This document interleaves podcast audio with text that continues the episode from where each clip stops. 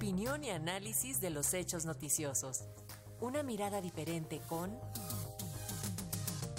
Eduardo Rosales Herrera. Y para analizar el impacto de estos ejercicios militares conjuntos y la situación en la central nuclear de Zaporilla, hacemos contacto vía plataforma digital con el doctor Eduardo Rosales, internacionalista y académico de la FESA Catlán, a quien saludamos con gusto. Lo escuchamos, doctor. Muy buenas tardes.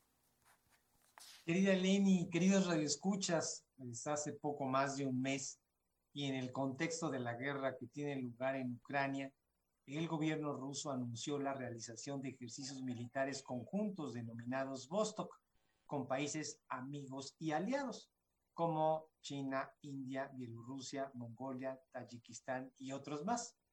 Dichos ejercicios se llevarán a cabo del 30 de agosto al 5 de septiembre. Las maniobras conjuntas no son menores si tomamos en cuenta que se llevarán a cabo, como lo dijo la nota informativa, en 13 polígonos militares con tropas de tierra y aire de todos los países participantes. En todo esto, pues llama la atención la participación de China, que aceptó gustoso la invitación de Moscú y que viene de efectuar las mayores maniobras militares de las que se tenga memoria en la zona adyacente de la isla de Taiwán, en la que llevó a cabo simulacros de bloqueo y una posible invasión a ese país insular. Recordemos que las relaciones entre China continental y la China insular se tensaron al máximo en los primeros días de agosto por la visita que hizo Nancy Pelosi, líder de la mayoría demócrata en la Cámara de Representantes de Estados Unidos a Taiwán el pasado 2 de agosto. Dicha visita se interpretó como un abierto desafío a China, que considera Taiwán una provincia rebelde que debe regresar a la soberanía continental. Por si lo anterior hubiera sido poco, el 14 de agosto aterrizó en Taipei una nueva delegación bipartidista de congresistas estadounidenses encabezada por el, senador demócrata Ed Merkey. El enojo de China volvió a subir de tono y seis buques y 22 aviones se aproximaron a la zona de identificación de defensa aérea de Taiwán. Como se podrá observar, los principales protagonistas de los ejercicios militares son Rusia y China, que cada día estrechan más su relación para hacer frente al enemigo común que es Estados Unidos, Unión Europea. Cabe señalar que el Ministerio de Defensa chino dio a conocer que su participación en los ejercicios militares pues eran parte de un acuerdo de cooperación bilateral, bilateral anual en curso con Rusia.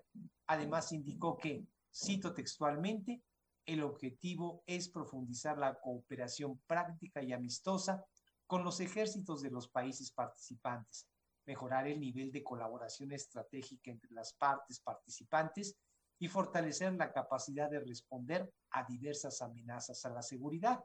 Además, señaló que la participación de China en las maniobras conjuntas es ajena a la actual situación internacional y regional, algo que nadie, absolutamente nadie creyó.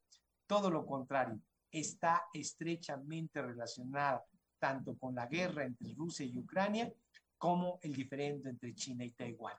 No hay que olvidar que todo lo anterior tiene como telón de fondo la declaración del 5 de julio pasado del viceministro de Exteriores chino Mao Xiaoshu, quien aseguró durante una reunión con el embajador ruso en China, Andrei Denisov, que Beijing está dispuesto a fortalecer la coordinación estratégica con Moscú y profundizar la cooperación dentro de los marcos multilaterales como ONU, los BRICS y el G20. Otro elemento de contexto y que eleva el nivel de confrontación entre el binomio Estados Unidos-Unión Europea y el dúo conformado por China y Rusia es el ofrecimiento del presidente Vladimir Putin en un foro militar que se está llevando a cabo en Moscú de vender el armamento más moderno, desde armas de fuego hasta artillería, aviación militar y drones de asalto a sus socios en el mundo. Como se puede observar, el nivel de confrontación y militarización entre las grandes potencias sigue en aumento. Por otra parte, no hay que olvidar que el riesgo de un desastre nuclear aumenta día con día en la central ucraniana de Zaporilla, debido a que el ejército de ocupación ruso está utilizando esas instalaciones como cuartel militar y como bodega de armas, amén de que desde allí ha lanzado misiles en contra de objetivos ucranianos. En respuesta a este último, pues el ejército comandado por el presidente Zelensky ha realizado bombardeos en los linderos de esa planta. Frente a este escenario, y como también lo señaló muy acertadamente en nuestra nota informativa, pues el secretario general de la ONU, Antonio Guterres, conversó telefónicamente con el ministro de Defensa ruso, Sergei Shoigu, para acordar un funcionamiento seguro de la central nuclear. No obstante, Rafael Grossi, jefe de la Agencia Internacional de Energía Atómica, pidió al Consejo de Seguridad de la ONU el ingreso de un equipo de expertos para evaluar la situación de la central nuclear.